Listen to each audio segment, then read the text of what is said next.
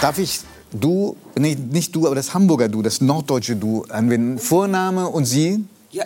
Adele, ja? Na klar. Also, Na klar. ähm, Hand, Handmikro weg. Ähm, Adele, ich will Ihnen nicht zu, zu nahe kommen, aber Sie, seitdem Sie hier angekommen sind, Sie sind ein einziges Strahlen.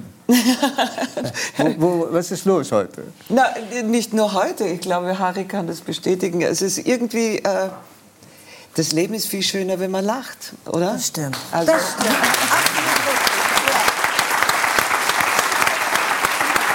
Wir haben ja die letzten Tage, seitdem wir äh, uns, also erstens wussten, dass Sie kommen, zweitens auch uns ganz intensiv auf Sie vorbereitet haben, haben wir gesteckt bekommen, dass Sie auch in freudiger Erwartung sind. Jetzt habe ich kombiniert, Ja. vielleicht strahlt Adele so, weil ihr Enkelkind auf die Welt gekommen ist. Ist, ist es? Ja.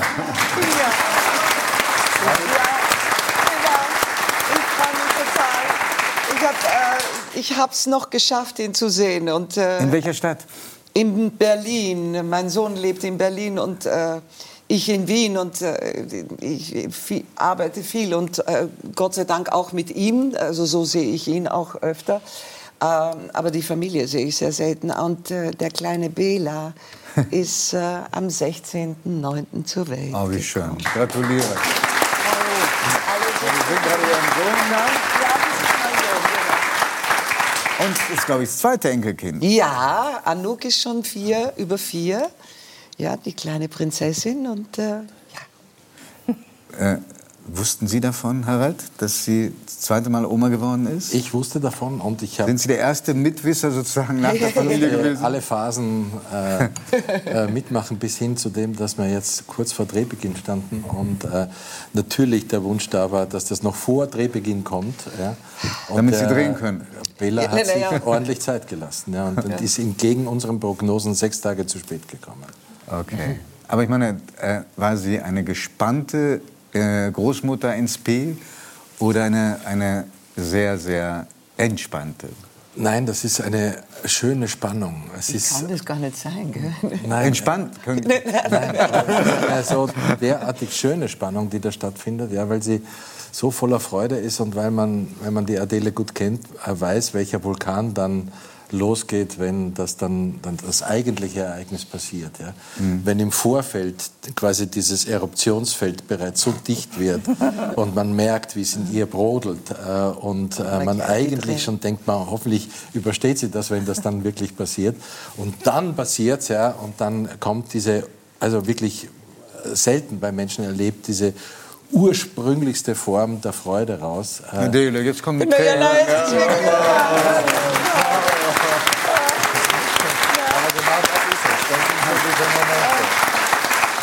Ich versuche jetzt auf äh, neutraleres Gebiet zu schieben. Okay, Und- okay, und- na, aber es ist auch schön, das sind Okay, Freudentränen. sind Freude. Und, und Frage, merkt man diese Eruption auch, wenn sie dabei ist, wütend zu werden? Also diese Spannung? Ja, aber wir haben ehrlich gesagt selten Momente, wo das passiert, weil wir also andere Kanäle haben, das äh, zu verarbeiten oder das umzusetzen. Wir machen viel mit Humor. Wenn wir es merken, das passiert, Das ist so wie bei Judith und mir. ja, dann gibt es so Momente, wo wir wissen, okay, jetzt sind wir in einer kritischen Phase. Die haben sie ja auch durchaus miteinander, nicht nur mit anderen äh, Schauspielern oder Schauspielerinnen und Regisseuren, Also- Produzenten. Miteinander wüsste ich jetzt, haben wir eigentlich selten. Spannungen? Haben wir eigentlich nein, selten nein, wir haben Momente keine. gehabt. Aber, aber Harry spürt sofort, wenn, wenn ich irgendwie, wenn irgendetwas nicht passt. Hm. Also der, er hat einen unglaublichen Sensor, aber nicht nur für mich. Harry ist ein unglaublicher Mensch. Er, er spürt alles. Er ist ein sehr, sehr aufmerksamer, sehr herzlicher, sehr liebevoller Mensch. Und Adele fühlten sich eben gut beschrieben von Harald? Von mir, also äh, wie er mich Ja. beschrieben hat, sehr gut. Also meine- Also gut getroffen. Total Gut getroffen? Ja, total. Es heißt, dass Sie sich so gut verstehen, dass Sie manchmal Ihre Drehbuchtexte auch sich gegenseitig vorsingen. Stimmt Wir das? arbeiten an einer CD. Die ist schon über viele Jahre in Arbeit und wir haben schon super Songs. Ja. Wirklich? Also, Das heißt, weil die also Texte zum Teil so lustig sind oder weil sie Na, sich die reimen? Einfach saudeppert, aber es ist wirklich, es macht großen Spaß. Können Sie nicht ein kleines Beispiel nennen von einem saudepperten Text? Äh, was war der letzte? Was haben wir, wir jetzt hatten gehabt? eine Phase, wo wir äh, We want to talk to the Ja, director der- and to the DUP immediately. Genau. Und das haben wir Das war die englischsprachige Ja, Fassung vom ja, ja, Tatort. Ja, aber wir haben Damit es weltweit wir verkauft haben uns irgendwann einfach scherzhalber äh, beschwert, weil wir in einem Tatort waren, wo wir immer das Gefühl hatten, dass wir immer hinter der Kamera stehen. Ja? Und wir Weil Sie so viel selber. Äh, Nein, weil wir sozusagen immer für die anderen angespielt haben und dann Eben. haben wir einfach, um die Stimmung am Set etwas zu verbessern, haben wir angefangen zu erzählen, was wir schon alles gedreht haben und waren unter anderem Lawrence. auch bei Lawrence of Arabia dabei. Ich war ein Butcher und Sie, du warst was? Ich weiß nicht, das Kamel wahrscheinlich, ich kann mich nicht mehr Wir haben also beide exorbitante Nebenrollen gespielt und das haben wir dann den Direktor, also den Regisseur, ausführlich erklärt, wie wichtig das ist. Und das also ich merke schon, der Regisseur hat bei Ihnen viel zu sagen in der Regel. Ne? ja, schon. Aber uns geht's, äh, das hat eher mit einem anderen Prinzip zu tun. Wir lieben es, ähm, diesen Beruf druckfrei auszuüben. Und wir glauben, dass eine der wesentlichen Grundlagen äh, für gute, gelungene Szenen oder eben auch für, für etwas, was dann äh, interdependent passiert mit den Schauspielern, eine Spiellaune ist. Und wir holen uns die über die verrücktesten Dinge äh, und über die blödsinnigsten Sachen, die uns einfallen und lassen uns da auch manchmal schwer Der, abbringen. der Tatort, den wir, den wir Sonntag jetzt sehen werden, ist das, ähm, der, da geht es um Exorzismus. Thema, was ähm, ungemein heikel ist und schwierig. Ist das ein Thema, was Sie sich, ich weiß gar nicht, ob man das darf, aber als Tatortkommissar sich gewünscht Ja. haben? Ja. Sie Ja. haben so viel Einfluss, dass Sie sagen können, wir würden gerne diesen Stoff mal haben in einem Tatort? Einfluss, das klingt so nach Macht. Und wir, Wir haben keine Macht, keine Macht aus, sondern wir, wir haben das Glück, dass wir ein so tolles Team haben. Also wir, Judith, wir wir haben reden die ganze Zeit über uns. Ich habe auch Wir wünschen uns Ja. auch immer Sachen. Manchmal gehen sie in Erfüllung. Selten gehen Sie Ja. dafür, Nein, aber haben- heute schon. Wir haben einfach so äh, einen wirklich sehr guten Redakteur, gute Drehbuchautoren und es gibt viele Gespräche. Und äh, wenn jemandem was einfällt, dann wirft man das in die Runde und dann sieht man, ob die anderen darauf anspringen oder reflektieren und dann wird daraus was oder auch nichts. Wollen wir mal gucken, ob das funktioniert hat jetzt? Wir haben Ja. einen kleinen Trailer von dem Tatort am, jetzt am Sonntag.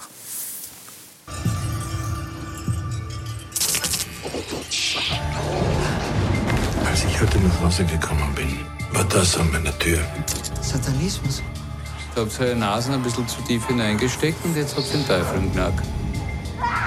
Dass der Prälat ein Exorzist war, das müssen wir an die Presse weitergeben. Ich habe irgendwie Angst.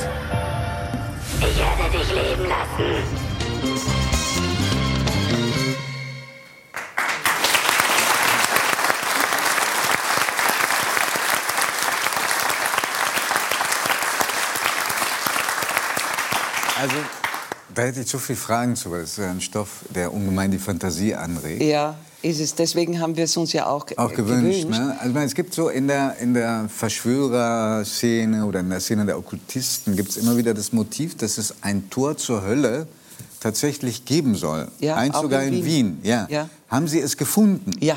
Ja, wo, wo war das? Am das- Stephansplatz. Am Stephansplatz. Ja. Also relativ zentral gelegen. Sehr ge- zentral. Relativ zentral Ja. gegenüber dem Eingang vom Stephansdom, ja. Und warum ist das bis heute nicht entdeckt worden? weil es wir entdeckt haben. Okay. Nein, erzählen Sie mal ein bisschen von diesem Mythos des Tors äh, zur Hölle.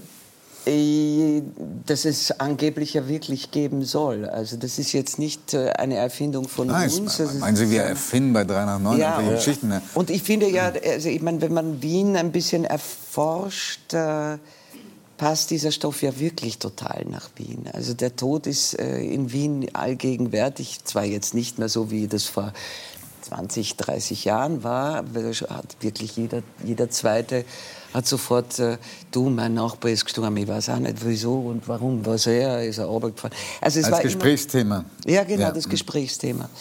Äh, aber und auch dieses, dieses dunkle Wien, dieses, dieses, äh, dieses gruselige, dieses Ding, hat sich auch verändert. Aber trotzdem ist es noch immer da. Und so wie wir bei den Dreharbeiten dann in, in Kellergewölbe die die ganze Innenstadt äh, eigentlich umfasst haben. Die äh, gibt es, die sind noch die relativ gibt es gut erhalten. Noch immer. Ja. Und sind zum Teil älter wahrscheinlich als die Häuser, die draufstehen. Ja? Man hat von der Donau aus direkt ge- angeliefert, unterirdisch, äh, äh, durch diese Gewölbe äh, zu den Gasthäusern und, und äh, zu den, zu den, äh, weiß ich nicht, zu den allen möglichen Geschäften. Und damals war das eben noch verbunden. Erst nach dem Zweiten Weltkrieg wurden die dann abgetrennt, weil die Häuser eben äh, einzeln bewohnt wurden. Und jetzt äh, sind wir da so abgestiegen in diese, in diese Kellergewölbe und äh, es ist schon faszinierend, dann auch den Stephansdom auf eine Art und Weise zu betreten über die Sakristei ist auch noch einmal so ein Ja, das, eigenes. das, muss, Harald, das muss ich ein bisschen erzählen. Stephansdom kennt jeder, der mal in Wien war. Eigentlich ist es ja eine für Katholiken sehr wichtige Stätte. Äh, wie haben die euch einfach da drehen lassen? Was habt ihr denn angestellt, um da reinzukommen? Ja, also, ich, Was hast du gemacht? Hat Verona dann nicht ich hab- geheiratet? In der, jetzt machen wir den geheiratet? nicht Hat dann nicht. Verona Feldbusch geheiratet? nee, ich glaube, die hat, hat die nicht in Salzburg geheiratet? Weiß ich gar nicht. Oder doch, nein. Sie hat in- Stephansdom? Stimmt, also so, genau. so schwer kommt man Deswegen da ist das ja auch so ein So ein Judith ist immer besser informiert als ich. Nein, es ist verhältnismäßig einfach. Ich glaube, dass die Katholiken, erstens, die haben das natürlich gelesen, die haben ein sehr entspanntes Verhältnis. Und es gibt dort einen sozusagen Dombeauftragten Pfarrer, der das in der Hand hat und der ist äußerst liberal und bekannt dafür, dass der diesbezüglich keine Berührungspunkte hat. Und nachdem er wahrgenommen hat, dass es hier nicht um irgendeine Form des Bashings geht oder sonstigen, sondern einfach nur um eine spannende Geschichte, hat er die Türen für uns aufgemacht, was relativ selten ist, ihn aus dieser. Perspektive zu sehen. Und ähm, Sie waren ganz alleine in der Kirche beim Dreh? War das für äh, ja, wir haben so, so, so Segmente abgesperrt Ja. bekommen, weil ganz alleine kriegst du das nie. Äh, und äh, das war natürlich auch lustig, dann Touristen weiter hinten zu beobachten. Und Also in Deutschland ist es ja so, dass es offiziell die letzte Teufelsaustreibung sogenannte gegeben hat, Mitte der 70er Jahre. Aber es gibt nach wie vor in der katholischen Kirche in fast allen Ländern äh, sogenannte, ich glaube, wir heißen Be Befreiungsbeauftragte. Ja, nach wie vor. die, äh, die das machen, allerdings heute angeblich mit, oder ich hoffe ich jedenfalls, mit strengeren Auflagen als früher. Die müssen Mediziner konsultieren, müssen Psychiater konsultieren, bevor sie daran gehen. Ähm, haben Sie so einen Priester, der sowas macht, im Vorfeld mal gesprochen? Wir selber nicht, aber unser Drehbuchautor hatte, hatte Kontakt und hat sich die Struktur angeschaut, die tatsächlich so ist, dass es also äh, zum jeweiligen Priester dann auch begleitet äh, mehrere Leute gibt, die quasi im Sechs-Augen-Verfahren diesen Fall dann aufnehmen. Und ausschlaggebend nach wie vor sozusagen am Ende dann die psychologische Betrachtung ist. Also, dass man sagt, was äh, steckt da psychologisch dahinter? Ist es eine Psychose oder was ist das jetzt? Wie gehen wir daran? Wie kann man demjenigen helfen? Was ist denn die landläufige Erklärung, wenn jemand denkt, er sei besessen? Ich glaube, dass es die landläufige ist nach wie vor die Psychose, also tatsächlich abzudriften in eine Parallelwelt und äh, die Kontrolle äh, komplett abzugeben und dabei mitunter sehr merkwürdige, wie immer geartete Verhaltensformen hat, die man sich dann nicht immer gleich erklären kann. Ja. Also es ist schon, äh, es ist schon gruselig, muss ich sagen. Also ist, man kann das nicht nur mit einer Psychose erklären. Also das ist, es geht dann schon in, in eine Dimension, die schon sehr eigenartig ist. Darf ich Ihnen was, Sie, äh, etwas fragen, was ich auch den Papst gefragt habe? Glauben Sie an den Teufel? Ich glaube nicht an Gott und glaube auch nicht an den Teufel, aber ich glaube an etwas, was uns wirklich in einer Form besetzt. Also der, der menschliche Geist ist wahnsinnig reich. Also wir haben, wir haben eine, eine Reich in beide Richtungen? Reich in beide Richtungen. Wir haben die Fähigkeit, uns vieles zu imaginieren und vieles zu erhoffen und auch zu zu befürchten. Also das ist, äh, ich glaube, dass wir werden dann später auch, äh, wenn wir dieses Buch, äh, über Ihr Buch sprechen, also ich, Von Karin Ottenbaum. Ba Ja. Bad. Ja. ja, ich denke, dass, dass, dass das auch eine Mischung ist zwischen äh, Ängsten und, äh, und großen Sehnsüchten auch. Also die, weil man erhofft sich ja Heilung, ja, man erhofft sich In, äh, in diesem Exorzismus. In äh, diesem Verfahren, Exorzismus, ja. wenn, wenn du nicht an Gott glaubst, wie willst du dann äh, davon befreit werden? Also das ist ein sehr weites Feld. Darf ich Sie trotzdem auf ein, auf ein sehr weites Feld, ein weiteres noch führen? Bitte. wo wir äh, überlegt haben, ob man sie überhaupt darauf äh, führen darf. Aber Sie haben im Vorgespräch gesagt, man darf, weil Sie es auch wichtig finden. Sie haben eine sehr bewegende und auch sehr berührende äh, Kindheits- und Jugendgeschichte. Äh, und Sie haben mit zehn das erste Mal versucht, sich das Leben zu nehmen. Es folgten etliche andere Versuche, Suizidversuche. Hm, Was ist, Sie sind da rausgekommen aus eigener Kraft? unter unendlichen Mühen. Und wenn Sie sagen, es ist gut, wenn man heute darüber reden kann, welche ist die Botschaft, die Sie Menschen geben könnten oder mitgeben könnten, die in einer ähnlich verzweifelten Lage waren, wie Sie es schon als Kind gewesen sein müssen? Äh, also Botschaft, ich kann, ich kann äh, Oder Erfahrung weitergeben? ja, da, sich äh, diesen Mut, den man, den man braucht, oder diesen seltsamen Mut, den man braucht, um Hand an sich zu legen, sollte man nutzen, um darüber zu sprechen mit anderen, um Hilfe zu bitten. Hätte ich das getan, hätte ich einige Versuche wahrscheinlich gelassen und hätte wahrscheinlich auch nicht so lange gebraucht, um aus diesem wirklich bedrückenden Loch herauszukommen. Auf der anderen Seite äh, habe ich darüber gesprochen, auch um zu zeigen, dass man herauskommen kann. Und dass es äh, äh, auch keine Schande ist, äh, äh, dass man in so einer verzweifelten Situation mal war. Ich meine, mit zehn Jahren, Gottes Willen, ich war ja wirklich noch ein Kind. Und äh, es hat sich gezogen bis zu meinem 21. Lebensjahr. Und äh,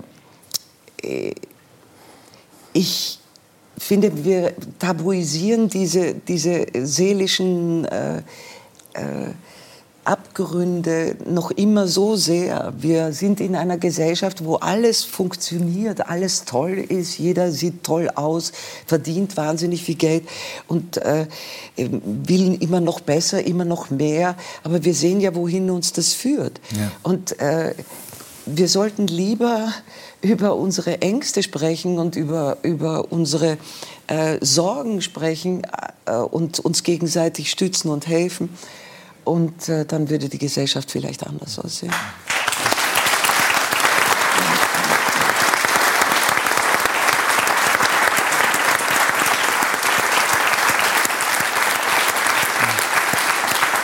Ich habe gelesen, dass äh, Adele weitgehend alleine sich da rausgezogen hat aus dieser, aus dieser Situation, ohne große Hilfe von Psychotherapeuten, Psychoanalytikern oder Psychiatern. Bei Ihnen war das anders. Sie haben mal ganz freimütig bekannt, dass Sie äh, jahrelang in Psychoanalyse waren und sich Ihr Leben verändert hat dadurch.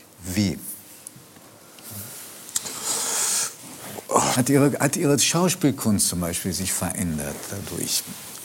Das hat sicherlich was mit dem Beruf zu tun, weil der ja, wie ich das nach wie vor empfinde, am Anfang immer einen pathologischen Ursprung hat. Also So einen Beruf zu man- ergreifen? Bitte? So einen Beruf zu ergreifen hat einen In, pathologischen in Ursprung. meinem Fall jetzt ja, ha- hatte ich den Eindruck oder, oder bin ich nach wie vor überzeugt, dass das sicherlich eine Form des Äußerungswillens ist oder eine Form der Flucht oder des Nichtwahrnehmens der Verhältnisse oder man kommt mit den Verhältnissen nicht zurecht. Und ähm, man versucht, äh, eine Äußerung zu finden. Und wenn man dann ein Ventil bekommt, das kreativ ist, ja, was eben in diesem Fall wahrscheinlich nicht gegeben war, ja, ähm, wo du dann plötzlich merkst, dass du dich befreien kannst, dass du ein, eine, ein Handwerkzeug in die Hand bekommst, wo du eine Resonanz darüber bekommst und über diese Resonanz auch so etwas wie eine Selbstsicherheit und äh, äh, bestimmte Formen der, des sich Artikulierens, eine Identität, wenn man so will, oder auch ein, ein Selbstwertgefühl, dann ist das ein ganz wesentlicher Punkt des Anfangs. Äh, Und erst viel später habe ich dann bemerkt, dass das ja ein Beruf ist. Also dass das, was man da, dass dieses Werkzeug jetzt nicht nur also sozusagen die, der Fluchtpunkt ist, was ja dann auch gefährlich ist, weil dann flüchtet man sich immer in die Simulation des Lebens und glaubt immer, dass das der wesentliche Teil ist. Und merkt dann plötzlich aber, dass es parallel dazu eine Entwicklung gibt vom realen, vom wirklichen Leben. Wo, wo und vielleicht das, auch eine große Lehre dann ist. Genau. Ja. Und da war halt so der Punkt, dass ich plötzlich nach bestimmten Premieren gemerkt habe, dass ich Freunde angerufen habe, die dann nicht mehr abgehoben haben oder dann irgendwie eine Nachricht geschickt haben oder mir mitgeteilt haben, jetzt meldest du dich, äh, ich habe äh, vor einem halben, halben Jahr ein Kind bekommen und da wäre mir wichtig gewesen, dass du Anteil nimmst. Oder meine Eltern sind gestorben, es wäre mir wichtig gewesen, dass du Anteil nimmst. Und ich sagte, ey, Alter, Entschuldigung, aber ich war gerade in Theaterproben. Ja? Das heißt, man setzt andere Prioritäten, merkt aber gleichzeitig, dass das Reale verloren geht. Und dieser sozusagen sich immer wieder in einer Spirale drehende, wiederkehrende Punkt der Flucht und des Nichtwahrnehmens vom realen Leben. Das haben Sie dann angepackt. Das war dann irgendwie klar, dass das zu durchbrechen gilt. Und das ging dann halt am besten über eine ganz klassische Analyse. Viermal die Woche auf der Viermal Couch. die Woche auf der Couch, bis dann ein so ein ganz wesentliches Ereignis war, wo dann der Knackpunkt war und dann ging es schneller. Und da beginnst du dann auch anders zu träumen. Da gibst einen Zutritt eigentlich, das ist dann wie so ein Türöffner. Und ähm, ab diesem Zeitpunkt war plötzlich, irgendwann kam der Punkt, wo dann eine Frage gestellt wird und dann implodiert und explodiert das gleichzeitig. Das heißt, du kriegst äh, quasi, weißt gar nicht, ob du jetzt lauthals lachen sollst, weil es wie eine Geburt ist und gleichzeitig der größtmögliche Schmerz in dir stattfindet. Und aus diesen beiden Punkten heraus kristallisiert sich dann dieses, wenn man so will, Werden oder das, das Benennen eines, äh, einer neuen Technik und da- dass du völlig anders auf die Dinge schaust und sagst, das ist mir jetzt wichtig und das ist mir auch wichtig. Also Wien ist ja auch eine Stadt, die eine gewisse Verbindung hat zur Psychoanalyse. Ja, Ja, nicht so, so Ganz sicher, klein, sondern auf einen winzige. Okkulten, ja. Wenn Sie zusammen sind äh, und zusammen auftreten, wer hat von Ihnen beiden die größeren Redeanteile?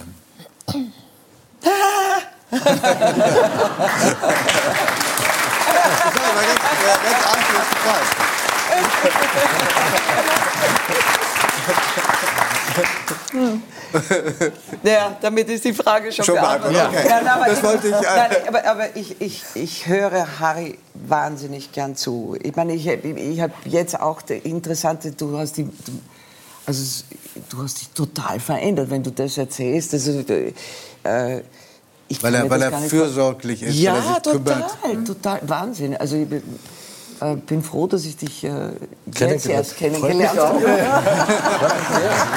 also man, jetzt erst. Wir, wir, wir, wir hier haben Ihnen ähm, wahnsinnig gerne zugehört. Ich kann verstehen, warum Zuschauer Sie und Zuschauerinnen Sie lieben. Vielen Dank für Ihren Besuch. Wir danken-